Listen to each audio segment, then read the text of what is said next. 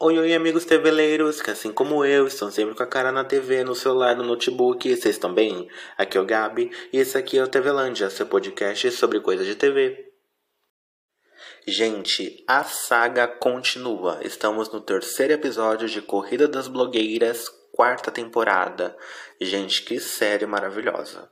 Esse episódio já começa falando quem foi a pessoa eliminada no episódio passado.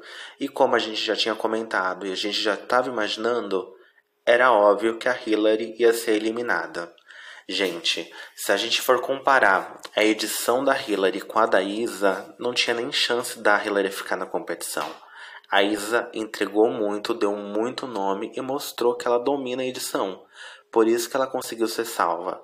Se a gente vê o videozinho das duas, a Isa, ela teve tempo de falar dos dois apresentadores e de todos os jurados. Já a Hillary, ela só conseguiu falar de duas pessoas no vídeo dela e dessas duas pessoas ela não conseguiu não conseguiu colocar foto nenhuma o que acabou prejudicando muito o resultado dela.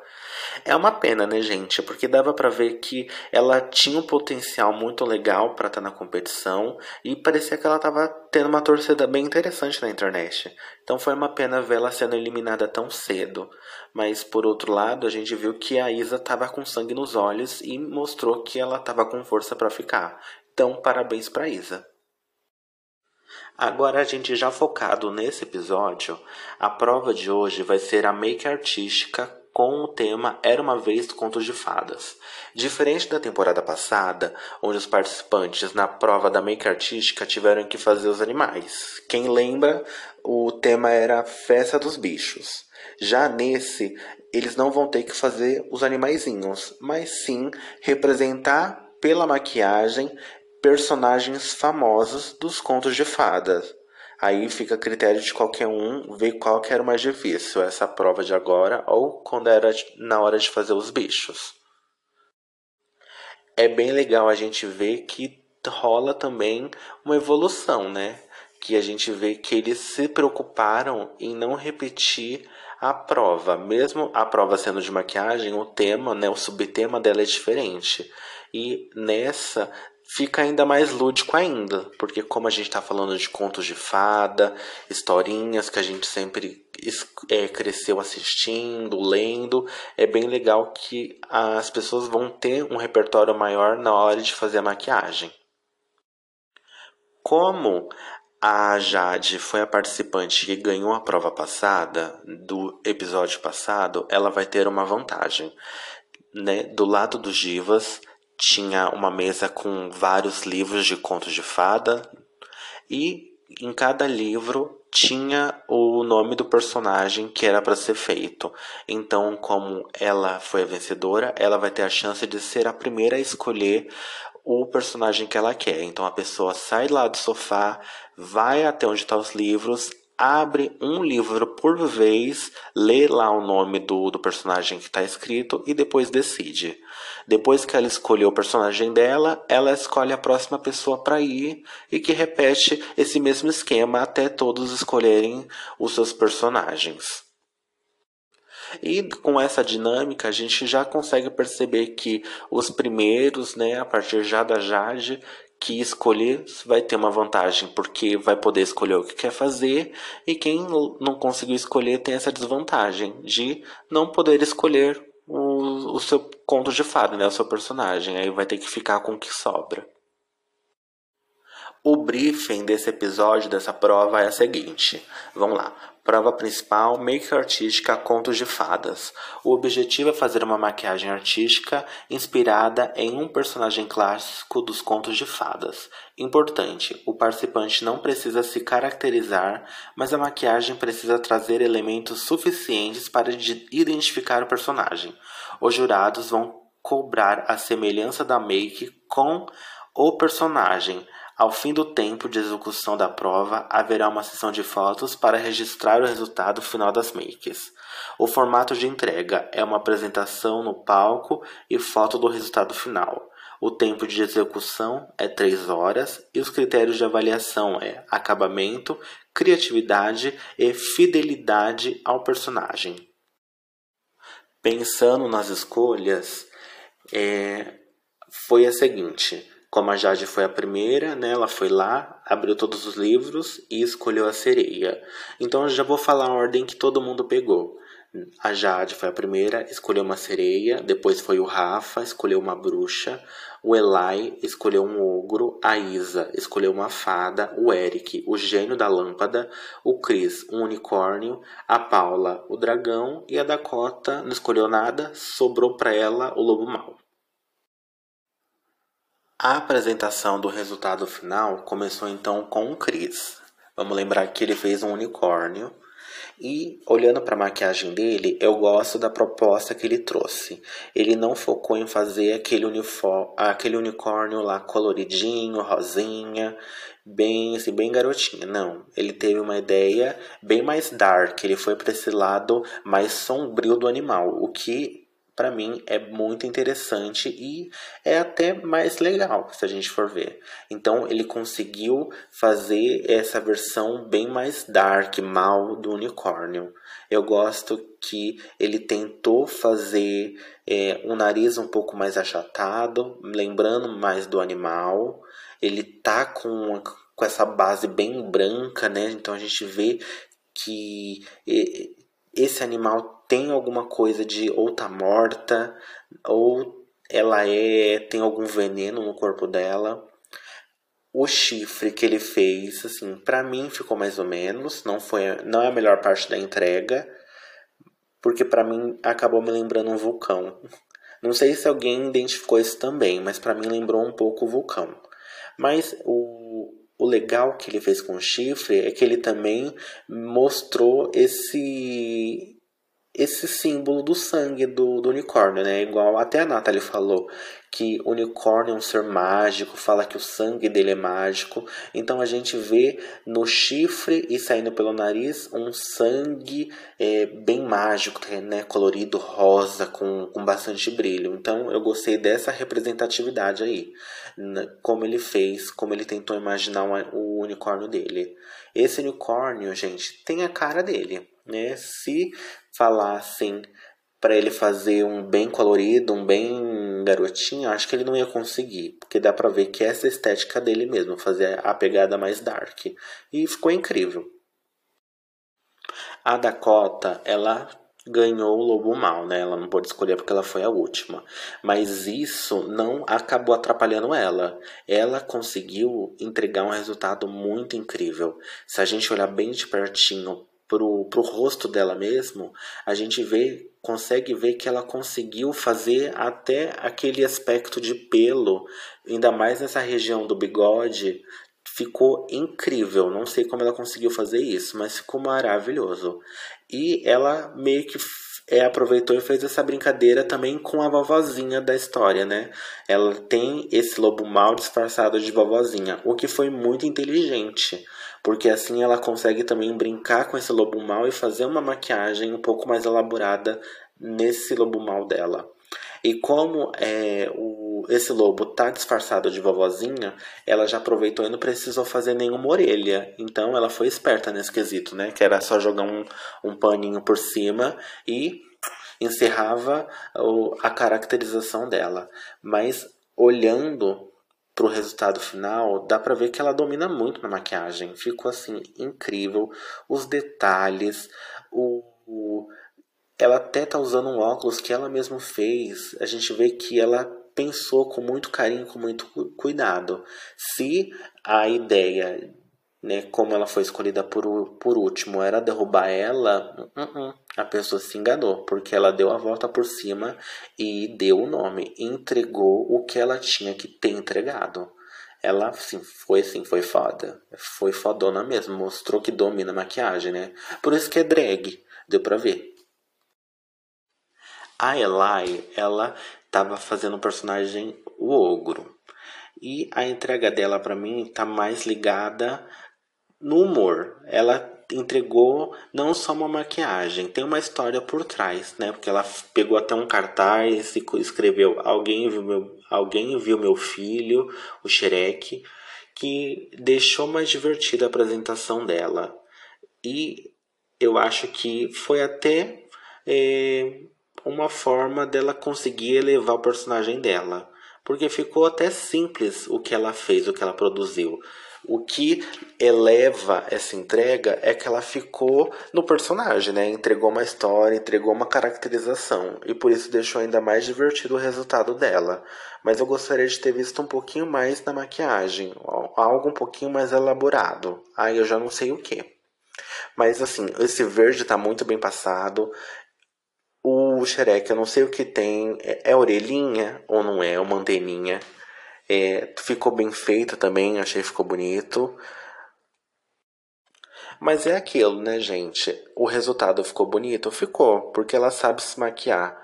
Mas eu acho que para mim não foi suficiente. Talvez precisava de algo mais.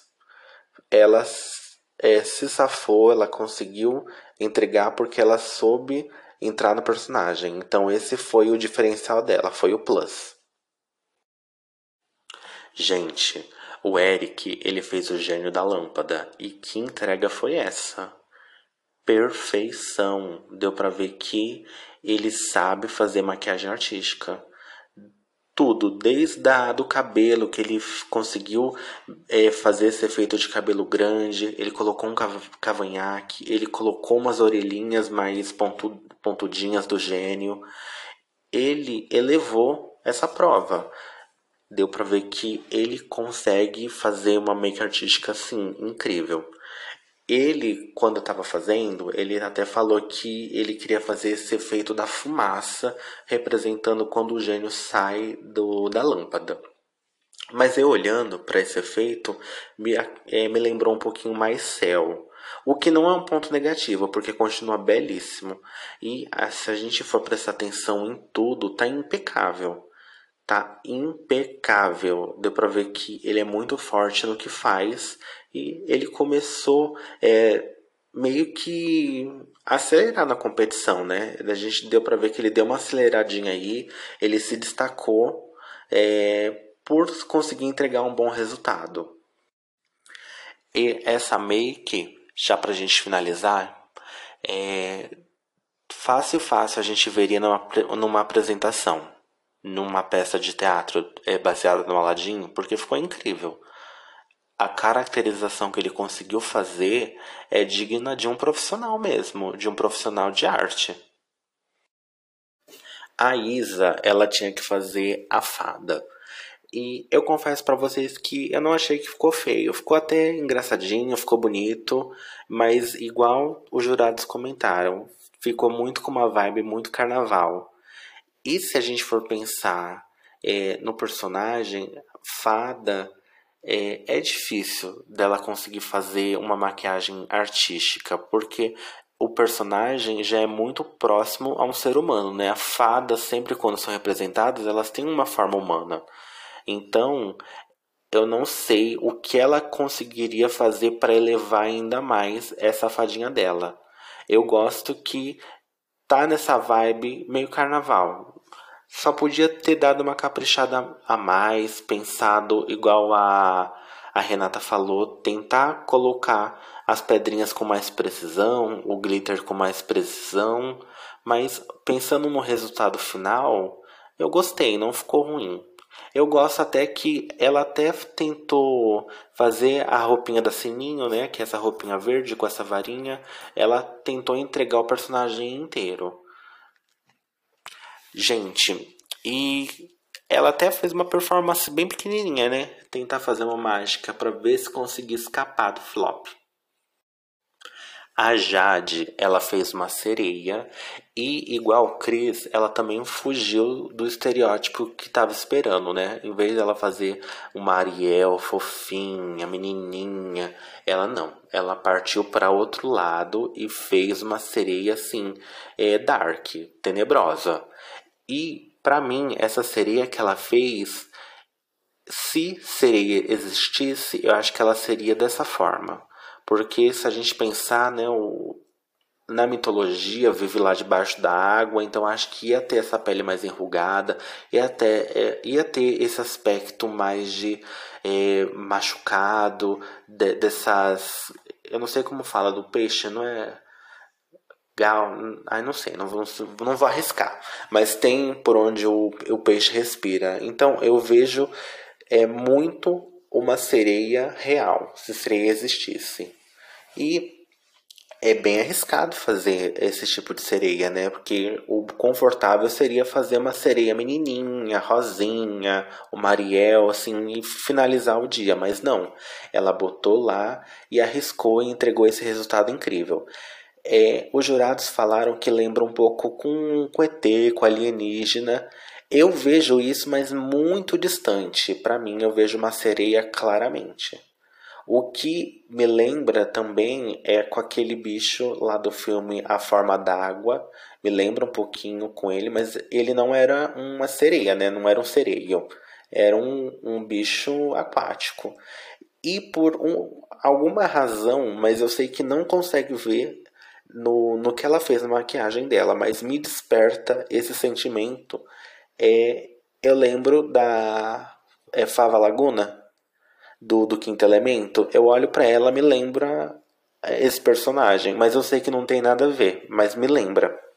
Mas assim, pensando na entrega e da, do tempo que ela teve, as três horas, ela conseguiu entregar uma maquiagem incrível o que pouca gente conseguiu fazer. Então deu para ver que ela também domina muito bem a maquiagem. Até esse efeito parece que ela tá careca, né, gente? Parece que ela raspou o topo da cabeça e fez esse, esse efeito de tá calva. Assim, gente, essa menina domina a maquiagem como ninguém. A Paula, ela tinha que fazer um dragão. E, gente, a entrega dela, eu acho que foi uma das mais fracas da noite. Ela tem sim um ponto que tá muito bonito, que é essa parte do olho, do olhar, onde ela conseguiu é, fazer esse olho mais puxado, mas que lembra um pouco de dragão e também acho que lembra um pouquinho de jacaré. Então eu gosto dessa parte e de, desse trabalhado que ela fez. Uma pena que ela não conseguiu é, trazer outros elementos para a maquiagem dela. Os jurados ainda deram a dica: tenta usar essas lantejoulas para tentar simular uma escama, mas ela não ouviu e não fez. E, para mim, quando eu penso em dragão, é, sempre me vem um dragão vermelho na cabeça, porque eu lembro muito o, o dragão da Mulan, e em outros personagens também, o, tem um dragãozinho também, eu acho que é no. Não é Digimon. Um dos desses desenhos aí tem um dragão também, ele é meio vermelho, meio laranja. Então eu acho que ela devia ter é, usado uma lantejoula vermelha, porque eu acho que ia ficar mais próximo na ideia do dragão. Porque não tem dragão azul, né? E também não tem dragão vermelho. Mas o vermelho é mais característico por causa dos desenhos. Quando eles estavam passando é, na prova, quando ela estava construindo, ela falou um negócio que ela ia fazer de tentar fazer esse efeito de sair fumaça da boca. Que se ela tivesse feito, eu acho que ia ficar incrível. Eu não sei o que aconteceu, se for, foi falta de tempo, se foi falta de técnica, mas ficou devendo muito nessa parte. O resultado dela acabou sendo muito simples e três horas, parece que acabou não fazendo nada. Tirando o olho, que, gente, o olho a gente tem que dar um parabéns. Essa parte sim tá bonita, mas tirando isso, é, foi um pouco decepcionante a entrega dela. O Rafa, ele escolheu a bruxa.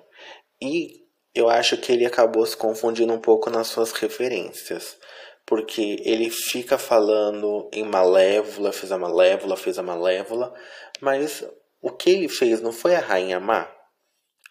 Eu gosto que ficou um pouco parecido sim com a Rainha Má.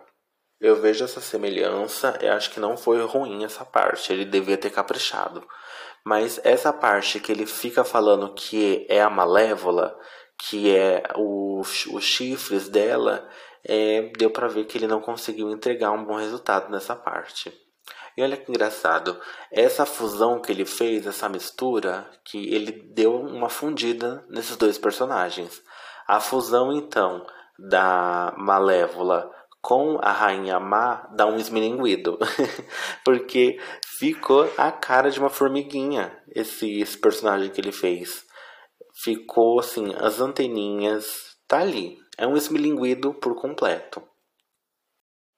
Depois de ter passado todas as pessoas, todos os participantes, foi escolhido o vencedor. E no caso desse episódio, os vencedores, que foi uma vitória dupla. O Eric com o seu gênio da lâmpada incrível e a Dakota com o seu lobo mau. Sim, gente, obviamente era para ser de um desses dois a vitória. E o melhor ainda, que foi dos dois. Talvez, eu acho que outra pessoa que também merecia estar ali no topo junto com eles era a Jade, porque essa seria também ficou incrível. Mas não dá para ganhar sempre. E já por esses dois terem ganhado, eu fico feliz, porque eles arrasaram aí. O flop, então, foram três pessoas, que foi a Isa, com a fadinha dela, o Rafa com a sua bruxa e a Paula com o dragão. Aí vem a bomba. Jogaram para os dois vencedores que eles poderiam ter a chance de salvar uma dessas três pessoas do flop e eles acabaram salvando a Paula. A justificativa que eles deram foi que seria mais justo é, para a competição na hora do flop salvar a Paula e que o Rafa e a Isa ia dar uma boa batalha aí para ver quem sair, para ver quem ficava. Essa justificativa eu não gosto. Acho que não foi uma boa justificativa, ainda mais pelo jeito que o Eric começou falando. Porque ele começa já falando assim: Ai, o Rafa foi tão especial para mim no primeiro episódio. Ele me ajudou a ficar mais calmo, ele me aconselhou. Na hora que precisou, ele pegou na minha mão, me deu aquele, né, aquela segurança. E mesmo assim, o menino não é salvo. E essa justificativa, gente, não, assim, não cabe. Porque se fosse para ser uma batalha justa, tinha que salvar então o Rafa, já que ele é especialista em maquiagem, e deixar quem não é no flop. Então era para ser o, a Isa e a Paula no flop, já que as duas não são especialistas em maquiagem. E o Rafa é por fazer o drag já há um bom tempo. Mas como a escolha era da do Eric e da Dakota, então a Paula foi salva. Então o flop ficou entre Isa e Rafa, onde nesse flop eles vão ter que se transformar em vovozinho ou vovozinha de contos de fada, e o tempo de prova é de 30 minutos. É, olhando a prova, todo o desempenho, deu para ver assim que tá bem acirrado eles conseguiram ambos entregar resultados bem legais. Deu para ver que eles conseguiram fazer esse aspecto de pele um pouco mais enrugada, todas essas marcas, todas essas linhas de expressões.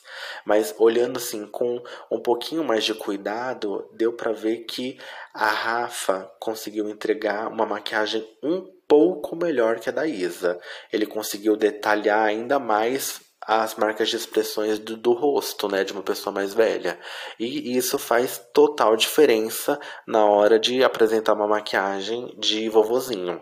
Então, tendo isso como consideração, provavelmente quem escapa do flop é o Rafa, por ele ter entregado uma maquiagem bem mais semelhante de uma pessoa velhinha, né, de um idoso. E o legal do velhinho dele que ele fez um vovozinho LGBT, né? Colorido, tinha é, esse bigodinho colorido, tinha algumas corzinhas na sobrancelha. Eu achei bem divertido. A vovozinha que a Isa fez também ficou bem legal, ficou é, assim, ficou bem trabalhado, deu para ver que ela é, tinha um empenho, deu para ver que ela conseguia dominar um pouco da maquiagem ali na hora e o resultado dela também ficou muito bom.